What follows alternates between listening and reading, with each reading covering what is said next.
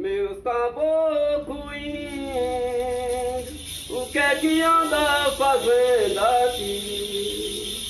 Meus caboclos, o que é que anda fazendo aqui? Eu ando por terra só regendo outras aldeias, meu caboclo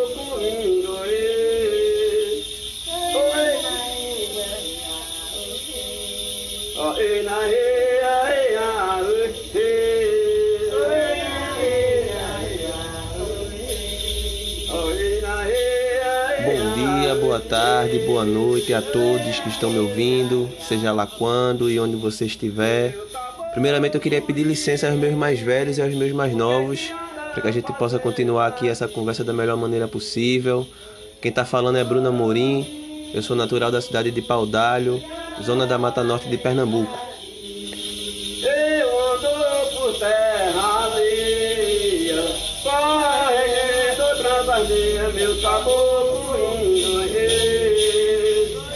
Sou estudante de filosofia e educação pela UFPE, mas antes de chegar lá eu passei primeiro pela UFPB, Universidade Federal da Paraíba, onde eu fui membro do projeto de extensão chamado Educador Brincante, do coletivo Maracastelo, que trabalhava e trabalha até hoje com as manifestações tradicionais culturais da Paraíba e de Pernambuco, dentro das escolas públicas lá do estado. Sou também ogã do Ilha Xanguairá, uma casa de candomblé na Goi, de Jurema aqui da cidade. Sou músico do Cavalo Marinho Boi Pintado de Aliança, do Maracatu Estrela da Tarde, lá de Nazaré da Mata, e também do Coco de Lu, que leva o Toré e a Jurema para os palcos do estado. Essa nossa conversa aqui compõe a 13ª edição do Único, Salão Universitário de Arte Contemporânea do SESC. Nós vamos falar aqui hoje de educação, práticas de liberdade e etnogênesis nos fogueiros tradicionais aqui da Zona da Mata Norte ou Zona Canavieira.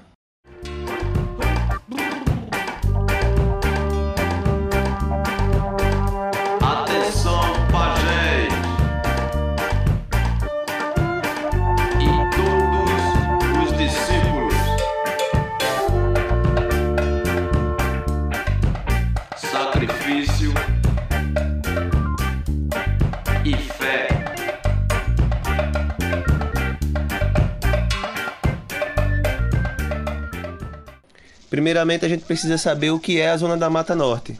A Zona da Mata Norte ela faz parte de uma sub-região que fica no litoral leste da região nordeste do Brasil, que se estende do Rio Grande do Norte ao sul da Bahia.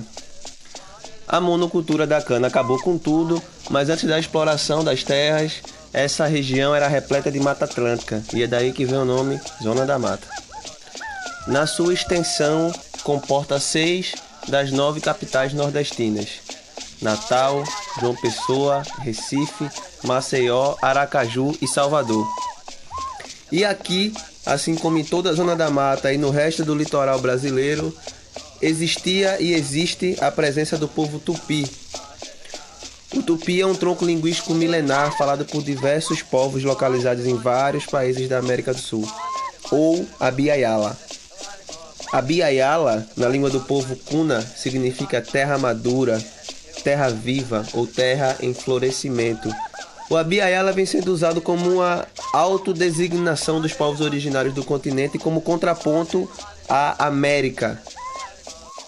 América, como você sabe, ou pelo menos deveria saber, é uma homenagem ao comerciante e navegador italiano Américo Vespúcio, que depois de chegar às terras do continente, notou que o mesmo não se tratava das Índias, mas sim de um novo mundo. Aqui no Brasil, a forma que os tupis chamavam o litoral brasileiro era Pindorama. Pindorama também significa terra livre dos males. E por que, que a gente está falando disso aqui? Qual é a importância disso para o nosso tema?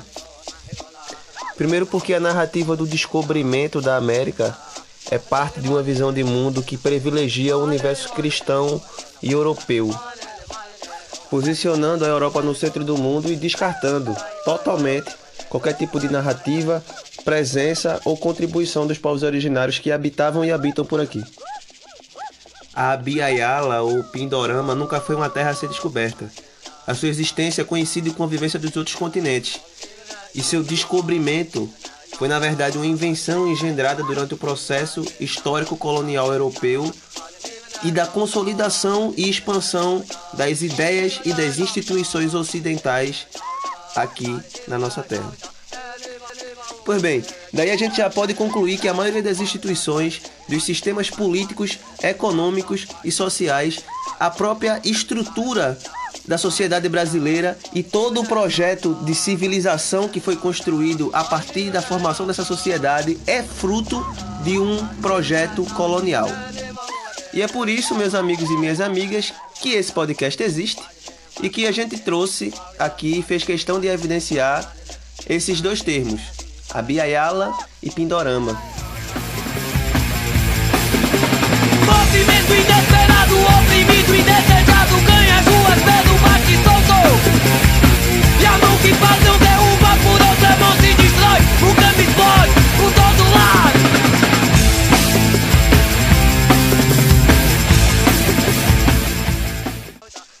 foi à toa que há poucos meses atrás estava em votação no Supremo Tribunal Federal a tese do marco temporal. Tese essa que, em resumo, é uma atualização da negação do direito mais fundamental dos povos indígenas, que é o direito originário à terra. Foi para garantir a posse da terra que pessoas foram assassinadas, que línguas e culturas, na sua mais profunda complexidade, se perderam no tempo. Foi e é fundamental para o sucesso do projeto colonial o apagamento das identidades e a desumanização dos povos originários. Por isso que o CIMI, analisando esse projeto de emancipação, procurou ver o que estaria por trás disso. E nós chegamos à, à conclusão que é, no fundo, uma emancipação das terras. Por que tanta gana e nesse momento tanto esforço para fazer uma coisa tão violenta e tão violenta diante do mundo, colocando nessa emancipação todos os termos de que Dom Tomás nos falou aqui. E emancipação que significará o quê? Decretar que a tribo tal, que o grupo tal já não é de índios. Decretar simultaneamente que as, suas, que as terras que eram deles já não são mais deles, porque seriam da tribo. E não havendo tribo, não são deles. Tomar daquelas terras um pedacinho, dar um, um minifúndiozinho para cada índio, com o direito dele vender dentro de 15 dias. E prometer que fará alguma coisa por ele como, como eh, boia fria, eh, de origem indígena no futuro. É no território onde as práticas religiosas, as festividades, as relações de parentesco e a produção de viveres atestam o domínio do grupo sobre o local. Isso quer dizer que o território é o abrigo, o lar, e é resultado do exercício de poder na área ocupada.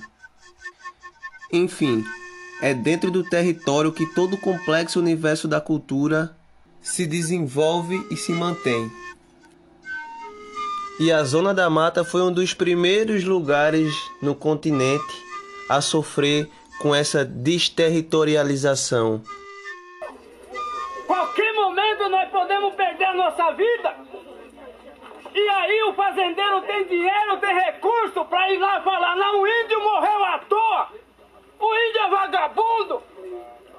Puxa o livro. Se nós índios dependia dos bancos, dependia do governo para sobreviver quando era tudo mato. Nós não dependia de ninguém para sobreviver. Nós não precisava nós não precisava pedir cesta básica, nós não precisava pedir proteção, porque nós tinha tudo dando da natureza. E o não índio veio, tirou tudo da gente, e agora é nós que somos vagabundo, é nós que somos invasor. Nós não somos invasor. Nós queremos o que é nosso. Quanta gente morreu, quanta gente derramou sangue, quanta gente se esparramou por causa da violência. No próximo episódio do nosso podcast falaremos um pouco mais sobre esse processo do primeiro momento da chegada dos portugueses e dos franciscanos aqui na Zona da Mata e no desdobramento que esse processo teve para as populações indígenas daquele momento. Então, um abraço para você que fica e um até já para quem vai acompanhar o nosso segundo episódio.